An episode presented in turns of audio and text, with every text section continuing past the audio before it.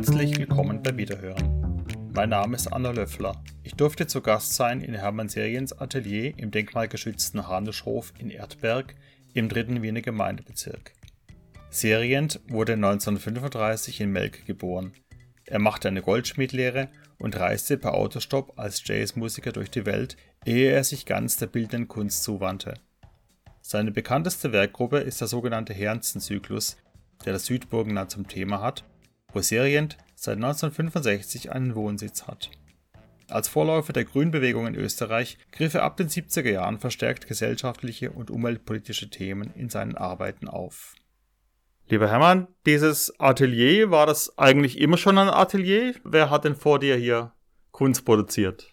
Naja, Kunst hat ein ganz berühmter österreichischer Maler, das war der Herr Professor Hausner. 1924, glaube ich, ja, wenn ich mich richtig erinnere, hat er den Erstbezug gehabt in Hanuschow. Das ist ein Sozialbau, ja, und Interessant ist, auf jeder Stiege wurde damals ein Atelier eingerichtet im Dach. Das ist ein Penthouse, mehr oder weniger. Und es ist auf jeder Stiege ein Atelier gewesen. Ja, heute sind nur mehr zwei auf dieser Seite, auf der anderen Seite auch, vielleicht zwei oder drei, nein, nur eines. Das andere wurde zusammengelegt für Wohnungen. Ja, aber dieses Atelier habe ich seit 87er. Es ist nicht groß, aber ich bin froh, dass ich es habe, weil in der Wohnung ist es nicht möglich zu arbeiten mehr. Nicht?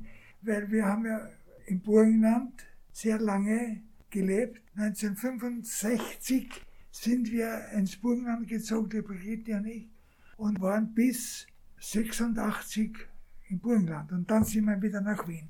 Verschiedene Umstände waren das. Also der Professor Hausner hat dieses Atelier als Erstbezug gehabt. Und ganz kurz noch, wenn ich das sagen kann, das habe ich natürlich nicht gewusst. Ja, weil das war ja eine Bruchbude, wie ich es bekommen habe, nicht? Aber eines schönen Tages ruft das Fernsehen an und sagt, eine gewisse Frau Doktor, ich weiß nicht, wie es geheißen hat, Herr Serien, wir haben da einen Film über einen Professor Hausner zu seinem 80. Geburtstag und äh, wir würden gerne zu Ihnen kommen. Und ich habe gesagt, ja, ja, bitte, aber was ist der Grund? Hat sie gesagt, wir nützen oder besitzen das Atelier, das der Herr Professor als Erstbezug gehabt hat. Und wir wollen in den, den Porträt einbauen, das Atelier und den Blick hinaus und von unten herauf. Das war die Geschichte nicht. Aber es ist interessant, nicht? Ja, sicher. Da, weil ein Fotograf hat es dann gehabt, längere Zeit, und dann war es eigentlich eine Waschküche und es wurde nicht mehr als Atelier benutzt. Ich bin dann derjenige gewesen, der es wieder eingerichtet hat, das Atelier. In deiner Jugend warst du ja auch als Musiker unterwegs. Also wie hat sich denn der Wandel vollzogen vom Jazzmusiker zum Vollzeitmaler? Naja, ich habe in meiner Jugend in die 50er Jahre schon Jazz gespielt. In Wien war das eine Underground-Sache, weil Jazz war ja damals in die 50er Jahre nicht so populär, nicht wie, mhm. später. Und wir haben äh, Bands gegründet und haben relativ viel gespielt auf Partys und dann sind so Jazzkeller, waren Art Club, ja, Adebar und das war eine eigene Szene. Aber eine Untergrundbewegung. Und äh, auf meine Reisen, Autostoppreisen damals, habe ich habe Posaune gespielt und Schlagzeug, habe des Öfters meine Posaune mitgehabt und hab, war so mehr oder weniger in die 50er Jahre auch Straßenmusiker. Naja, das äh, war natürlich eine Sache, die ich sehr intensiv auch betrieben habe. Nicht? Aber es war nicht der Grund die Musik, sondern der Grund war, waren die Museen. Ich habe meine Reisen unternommen, weil ich wollte Museen besuchen, bestimmte Maler. Wahr? Bin überall hingefahren, wo Hieronymus Bosch Bilder waren und weil ich mich ja sehr interessiert habe für die Malkunst sozusagen. Das war nicht so wie heute, wo alles abgesperrt ist. Damals konnte man jedem Museum, ja, ob das das Prado war in Madrid, bis zum Bild hingehen, da war niemand, ja, der äh, halt gesagt hat oder so. Und ich, äh, für meine Studien habe ich gehabt, das eine kleine Lupe. Und dann bin ich an das Bild, konnte ich an das Bild ganz, ganz knapp und, und konnte das mir anschauen. Ja. Das kann man heute nicht mehr, mehr ja. machen. Ja. Aber das war für mich sehr interessant, weil so bin ich ja auf die Malkunst gekommen in dem Sinne. Nicht? Weil früher habe ich ja nur so einen Farbkasten gehabt und habe halt, was ich in, äh, in meiner Jugend schon mal Karikaturen. Ich habe eine Begabung mitbekommen, Karikaturen zu machen. und naja, weil es hat mich dann eben interessiert, was ist der Unterschied zwischen meiner Malerei und das, was ich im Museum sehe. Nicht? Und das wollte ich erforschen, das habe ich auch gemacht. Nicht? Du hast schon angesprochen, du bist ins Burgenland gegangen, 65, und äh, du verbringst immer noch einen wesentlichen Teil deiner Zeit dort. Wie war denn das? Wie hat sich ins Burgenland verschlagen und wie hat das Burgenland deine Malerei beeinflusst? Naja, oder geprägt? Naja, man muss es schon so sehen, dass ich ein Städter bin, war damals und ins Burgenland gekommen bin, in einer Gegend im südlichen Burgenland, das sehr archaisch war noch und für mich eine Welt war, die ich nicht gekannt habe und die mich aber fasziniert hat. Das ist, das ist so eine sanfte Hügellandschaft und da sind so die Häuser und die Bäume und da gibt es so Hügeln, wenn man da steht und runterschaut, schaut man, glaubt, schaut man in ein Prägelbild. Ja? Effektiv so schaut es aus. Und dann waren die Menschen dort auch noch so archaisch. Ja? Die haben eine andere Kleidung gehabt, haben eine andere Sprache gehabt. Damals war das so, dass jedes Dorf hat eine eigene Sprache gehabt. Es war unterschiedlich. Ja? Und äh, das hat, hat mich natürlich irgendwie überrascht. Ich habe das ja nicht gekannt. Und wir haben dort gelebt und haben aber sehr schnell Kontakt mit den Leuten bekommen. Ja. Und es hat sich dann nach einer Zeit herausgestellt, dass ich die Absicht entwickelt habe, über diese Umgebung in dieses Land, wo ich jetzt lebe, von der Stadt aufs Land, Bilder zu malen. Und so ist dieser Herzenzyklus entstanden. Galerie Wieder hat ja einige Herzenbilder aus diesem Zyklus, auch größere. Und man muss das so sehen. Ich habe ja etwas entdeckt, was für mich von großem Interesse war. Nicht? Mhm. Was eine neue Welt war das ja. Mhm, mhm, Und so ist das heute entstanden, dieser Herzenzyklus. Und da gibt es viele Geschichten. Ich habe, ich habe, ich habe vieles aufgeschrieben, wollte auch ein Buch machen damals, aber es ist leider nicht dazu gekommen, weil es war kein Geld da. Nur habe ich aber dann mit einem Freund einen Film gemacht. Es gibt einen Film, das heißt Herzenland und das Leben auf dem Land. Und da habe ich auch die Rolle übernommen des Klarrichters, ja, und habe halt mit den Leuten geredet und so, das habe ich gut kennen, nicht, weil ich habe die kennt, ja. Und das es war eine sehr, wie soll ich sagen, zwiespältige Sache dann, wie der Film ist im Fernsehen gelaufen. Und da hat sich dann herausgestellt, dass sie verschiedene dort aufgeregt haben, weil wir natürlich das Urige gezeigt haben. Also die Architektur, das ist ein Hackenhof und mehr ist da nicht, ja. Und die Leute waren ja immer sehr abhängig, ursprünglich von einer Herrschaft, für die sie gearbeitet haben, von Ungarn her. Und das war eine andere Welt. Und die Entwicklung aber in Burgenland war so, damals, das war in die 70er Jahre, dass schon Straßen gebaut worden sind, Reifeisenkasse mit schiefen Dach und so.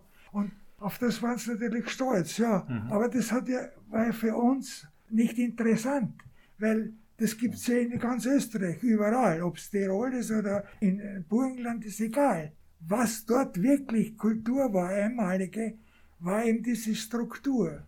Ein lehmgestampftes Haus mit Lehm und Stroh verbunden, wurde gestampft, ja.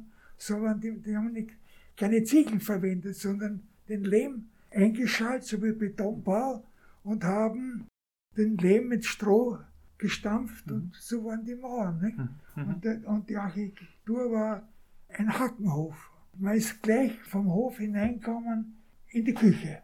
Vorraum hat es keinen gegeben, links und rechts war ein Stuben. Und der andere Haken war der Stall. Und das war dort üblich. Und das haben wir natürlich aufgenommen und die Leute auch, wie es geredet haben. Nicht? Und da hat es aber welche gegeben, die haben gesagt, das ist ja furchtbar, da hat er diese alten Häuseln da und so, was soll das sein? Eine furchtbare Aufregung. Aber der Film ist wirklich großartig, weil das, das ist ein Film, der zeigt wirklich das, was einmalig ist dort. Ja? Den kann man eh abrufen, nicht? den kann man im ORF, kriegt man das ja. Die Galerie Wieder hat ja Herzenbilder und vielleicht ist das interessant, wieso der Name. Ja, klar. ja, Herzen. Und ich habe den Zyklus dann fertig gehabt, 1975, mit einer Menge Bilder. Ja. Der wurde auch dann in der Landesgalerie gezeigt, der ganze Zyklus, in Ersenstadt. Aber dieser Name ist so entstanden, ich habe nicht gewusst, wie soll ich das nennen, diesen Zyklus. Es war ein richtiger Zyklus, ja. Ölbilder und da habe ich verschiedene Namen dafür gehabt, die habe ich wieder verworfen. Und durch Zufall bin ich in, nach Wien gefahren und da bin ich immer in meine Antiquariat gegangen zu dem Buchhändler und da sehe ich also ein kleines Bücherl von einer Ludwig Reichel, Mein Herzland, Gedichte und Geschichten. Da, da hat es gefunkt bei mir. Herzenland, das ist genau dort, wo ich bin, in Güssing, weil der, der hat in Güssing gelebt, nicht? im Bezirk Güssing. Und wir waren auch im Bezirk Güssing. Und da habe ich natürlich dann nachgeforscht, was ist das? Und da hat sich herausgestellt, dass wenn Anschluss von Ungarn das Burgenland zu Österreich gekommen ist in die 20er Jahre, hat drei Tage das Burgenland Herzenland gelassen. Ja, ja. Und das haben sie aber verworfen dann. Nicht? Aber drei Tage war das so. Und ja, das war natürlich für mich eine super Sache, ja. Aha. Weil das war Herzenland und das ist aber ein guter Titel, nicht? Ja. Und der ganze Zyklus habe ich genannt Herzenland. Nur möchte ich noch sagen, da haben sie auch wieder welche aufgeregt, ja, weil die haben gesagt, Herzen, das sind ja die da unten, die, die also ein bisschen zurückgebliebenen. Ja, das war eher negativ für manche, ja, ja. aber nicht für alle. Ja. Aber es gibt halt immer welche, denen das nicht passt. So ist es halt. Wie viele Werke umfassen der Zyklus? Hast du immer gewusst, wie der Zyklus ausschauen wird? Weil du sagst, er war abgeschlossen. Ja, naja, das, der, der hat begonnen und abgeschlossen. Also das war dir klar, wann, wann es anfängt. Das was eine geplante Sache. Ich wollte das Land eben auch historisch sehen, ja, was es bedeutet. Mhm. Dass dort eben in dieser Gegend eine ganz spezifisch kulturelle Sache abläuft. Nicht? Und das war ja die Idee für diesen Zyklus. Und nachdem ich den guten Kontakt mit allen Leuten habe gehabt, habe ich mir ja nicht das fantasiert nur, sondern ich habe das ja erlebt auch. Nicht? Und der Zyklus wurde ausgestellt in Eisenstadt in der Landesgalerie. Und es sind ungefähr an die 100 Bilder. Aber die sind verstreut. Die Galerie Wieder hat welche sehr schöne, sehr schöne auch große Bilder. Und die anderen sind in, was in Deutschland, in, in Frankreich sind wir, in, in Tokio sind ja, ich weiß nicht wie viele auch. Du bist wiederholt in die, in die Nähe des fantastischen Realismus gerückt worden und, und mit alten Meistern verglichen immer wieder. Du hast vorher schon äh, den, den Brögel genannt und, und den, den Bosch natürlich, die dich beeindruckt haben. Wie siehst du das selber? Naja, das, das, wie soll ich das sagen? Aber ich habe ich hab mit diesem Wiener Surrealismus, ja, habe ich nichts zu tun. Da, da habe ich mich immer dagegen gewehrt, weil ich habe ein ganz anderes Programm. Ja? Ich habe ja keine Intimwelt oder Traumwelt oder Fantasiewelt erschaffen, sondern ich habe immer den Bezug zur Wirklichkeit. Nur in, in meiner Art, es darzustellen. Aber für mich ist immer wichtig, die Welt, in der ich lebe, nicht? Und nachdem ich ein kritischer Maler bin auch, habe ich natürlich auch äh, sehr viel Inhalte, wo ich eben gegen das Weltzerstörertum aufziehe. Da, da wollte ich gerade zu sprechen kommen drauf. Also es gibt ja noch andere bedeutende Zyklen von dir, die Ikonen des 20. Jahrhunderts und das Irrsein hat schon begonnen und du hast ja eher unbequeme Themen aufgegriffen. Ist es schwer, mit so negativen oder dystopischen Inhalten beim Publikum anzukommen? Ja, schon. Aber es gibt doch immer wieder Menschen, die auch so denken. Mhm. Und wenn sie sich für Kunst interessieren, ja, für Kunst, die eben Inhalte hat, nicht? Mhm. weil es, äh, es gibt ja verschiedene Formen von Kunst, nicht? Es gibt Inhalte und dann gibt's äh, informelle und dann gibt's jetzt gibt's, äh, habe ich gelesen, Radikalkunst, ja, radikale Malerei, was das heißt, weiß ich nicht. Aber mein, radikal heißt ja rücksichtslos, nicht? Hm. Warum das mit Kunst verbindet, das verstehe ich nicht.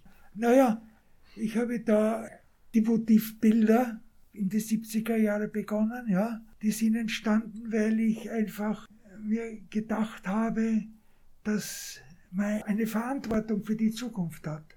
Ja. Das war aber in die 70er Jahre, gell. da hat es noch keine Grünbewegungen gegeben, sondern ich habe mir gedacht, man muss das irgendwie aufzeigen. Ja. Und ich als Maler habe vielleicht die Möglichkeit dazu, eben in Form von Bildern es aufzuzeigen.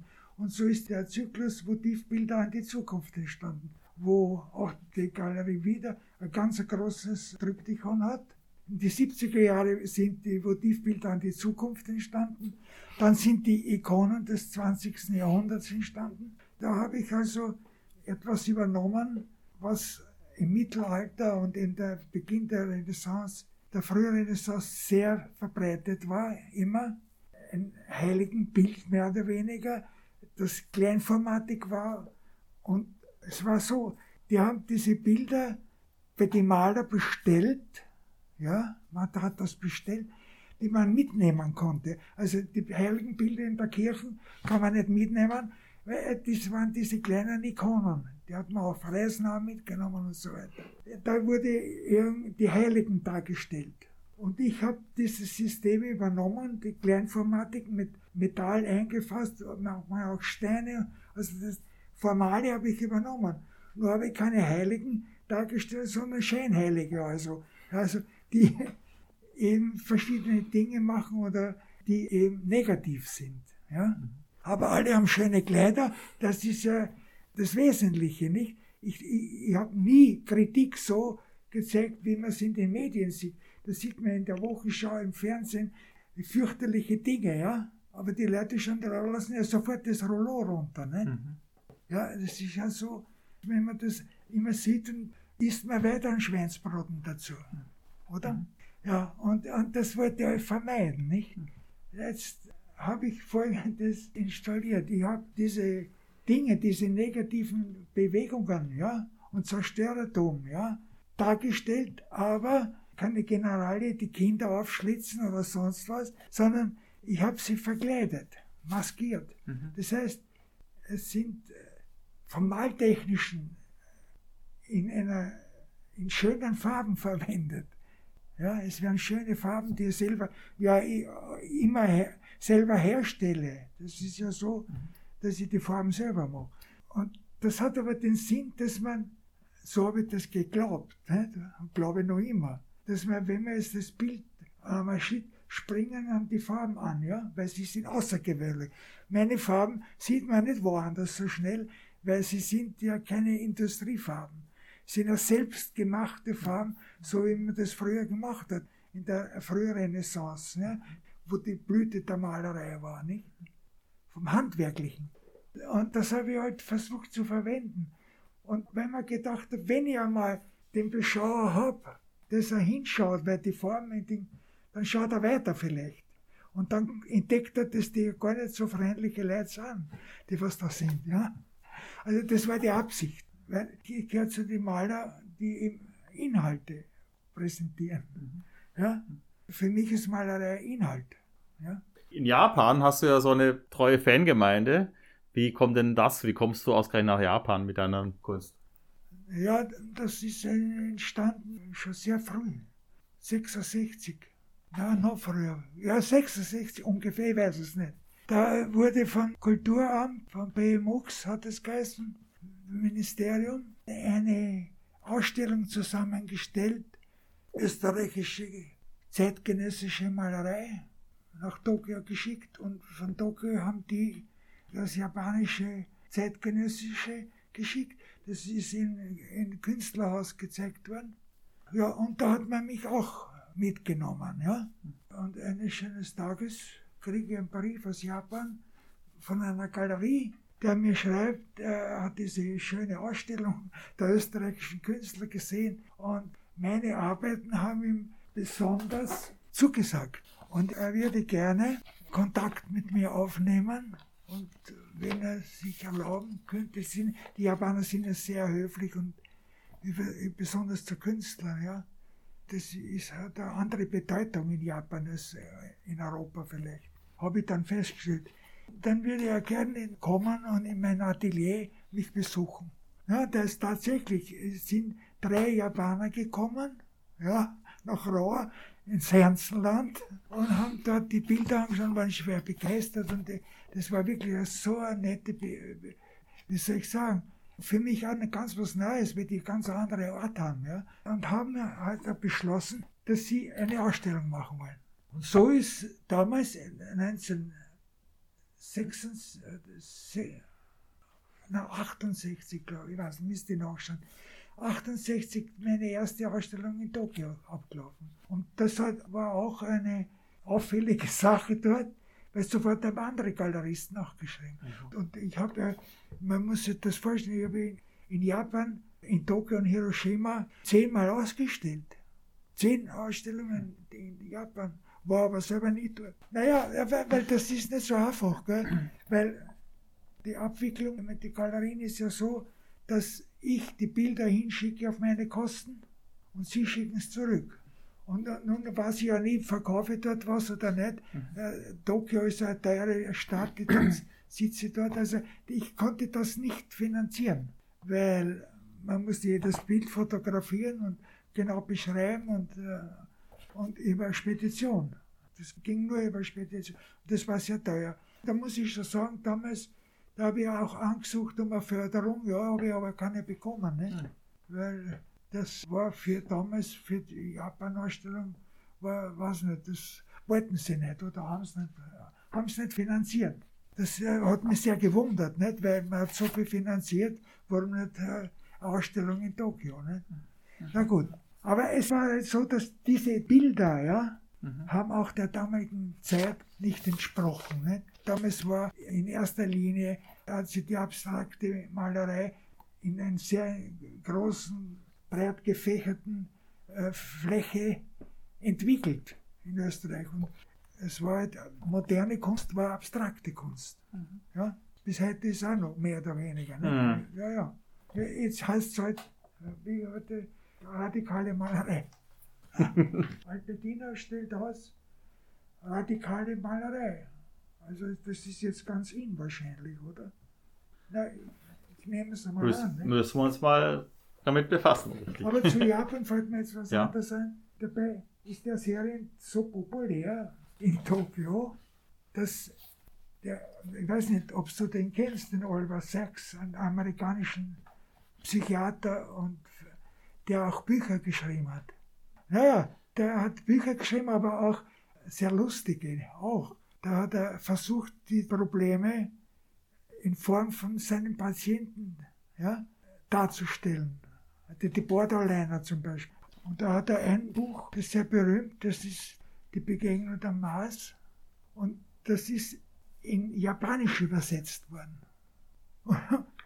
Und da, da, unglaublich. Da kriege ich auch einen Brief von einem Verlag und der schreibt mir, dass er in der Galerie Aoki war und hat dort die Bilder gesehen und da war ein Bild, das würde er gerne verwenden für den Umschlag von Oliver Sacks, das Maß, Begegnung und Maß. Und ob ich da einverstanden bin, habe ich gesagt, natürlich bin ich einverstanden. Der hat es gekauft, das Bild, und hat es auf dem Umschlag. Das ist in, in ganz Japan ist das Buch in jeder Buchhandlung mit einem Serienbild gelegen. Ja, aber ein tolles Bild. Das Bild hat meinen Titel gehabt, Der Heizer. Naja, Super. das sind so Geschichten, da gibt es ja Unmenge Sachen ja, zu erzählen. Ja. Das würde also in so eine Klar. gehen. Ich wollte nur ganz kurz noch fragen zum Abschluss vielleicht, woran arbeitest du denn zurzeit? Machst du wieder einen neuen Zyklus oder was, was machst du gerade? Du bist ja am Arbeiten hier.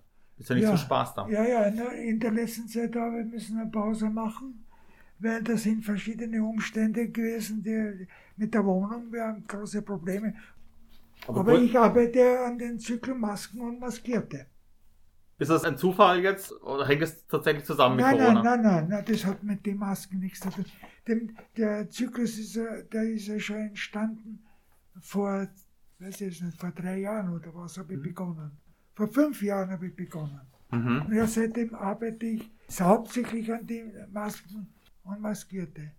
Und da habe ich, ich hab auch eine Radiermappe gemacht mit Radierungen, die heißt auch Masken und Maskierte. Okay. Die, die Mappe. Ja. Die Radierungen. Mhm. Und worum geht's da? Ja, da geht es auch um Inhalte. Ja? naja, da geht es um Inhalte. Bei mir geht es immer um Inhalte, weil für mich ist die Malerei ja ein Medium, wo ich äh, etwas aufzeigen kann. Ja. Zwar begrenzt, weil ich kann nicht weiter malen, ich muss, ich muss diese Fläche einhalten da. Ne? Ja. Da, da, bin ich gefangen drinnen. Ne? Mhm. Ich kann, also ich, ich, kann jetzt da nicht weiter. Nicht? Mhm. Ich, muss, ich muss meine Idee da hineinpassen. Mhm. Das ist schon eine Aufgabe, ja. Mhm. Die vielleicht viele ablehnen, weil das ist wurscht, weil wenn ich äh, einen Pinsel hin und her fahren lasse, ja, dann ist das nicht so ein Problem als für mich oder für einen Maler, der einen Inhalt darstellen will, weil er ja die Begrenzung hat. Ja. Über die kann, kann ich nicht hinaus. Und äh, folgedessen muss ich äh, mir halt Gedanken machen, wie ich das Bild aufbaue, weil ich in Schichten male. Ich male in vielen Schichten. Ja? Und das ist eine Technik, die aus, aus dem 15. Jahrhundert ist, wo man hauptsächlich die Farben übereinander gelegt hat. Also nicht auf der Palette gemischt, sondern man hat die Farbmischung so erreicht, indem man zum Beispiel grün, ja, kann man mischen, gelb und blau auf der Palette in allen Varianten. Aber es ist auch die andere Möglichkeit, dass ich eine gelbe Farbe als Grundfarbe habe und ein Blau drüber lasse, dann habe ich auch grün. Aber ganz anders grün, dass man nie ermischen kann. Das ist wichtig. Man kann die Lasurtechnik nicht ermischen. Und darum ist der Acryl, die Acryltechnik, die Acrylfarben werden heute sehr, fast hauptsächlich verwendet. Aber ich verwende sie nicht, ich verwende nur äh, selbstgemachte Ölfarben. Nicht? Weil mir ist es wichtig, dass ich eben ganz feine Lasuren verwenden kann, die ich mit Handballen einreiben kann. Mhm. Ja, so wie der Geigenbauer, der was die Geigen, der das Leinöl auch mit der Hand reibt. ja, ja, das, das ist aber so, das ja. wissen die wenigsten. Ja, ja. Das ganz feine Lasur, ja, mhm. kann man mit den Handballen am, am besten okay. so fein verreiben, dass sie wirklich ganz dünn ist, aber umso schöner ist. Das sind so maltechnische Sachen. Die habe ich alle mit der Lupen entdeckt. Du hast von den Inhalten gesprochen. Aber was, was sind das Inhalte, Maske und Maskierte? Also geht es auch um Heuchelei? Naja, so? Es geht darum, dass grundsätzlich einmal die zwei, äh, eine Maske, das ist ein Begriff, eine Maske, das ist eine Maske. Und der Maskierte ist auch ein Begriff. Der Maskierte ist auch zum Beispiel, wenn sie ein Mensch vom Ball geht, kann er sich maskieren. Ja? Es ist ja so, dass man, man maskiert sich ja heute auch, wenn man woanders hingeht. Man muss nicht auf einen Ball gehen und dann äh, Masken maskieren, sondern man maskiert sich heute, wenn man in eine Disco geht, anders als wenn man woanders hingeht, wenn man Besuch macht. Die Menschen maskieren sich pausenlos.